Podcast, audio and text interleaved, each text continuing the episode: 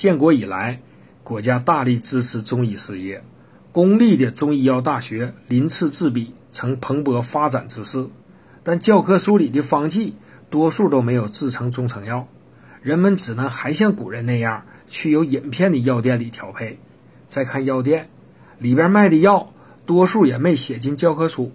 如果中医和中药这样脱节下去，就没法给快节奏的现代人服务。好在当代中医都在努力地与时俱进，如百岁国医大师阮世仪，耗时七年研制成功了通脉养心丸，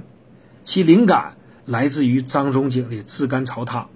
其基础源于金门名医董小初治疗冠心病和心绞痛的经验。经严格的临床和药理学研究证明，能主治气阴两虚型的冠心病、心绞痛及心律不齐，症见胸痛、胸闷、心悸气短、脉结带。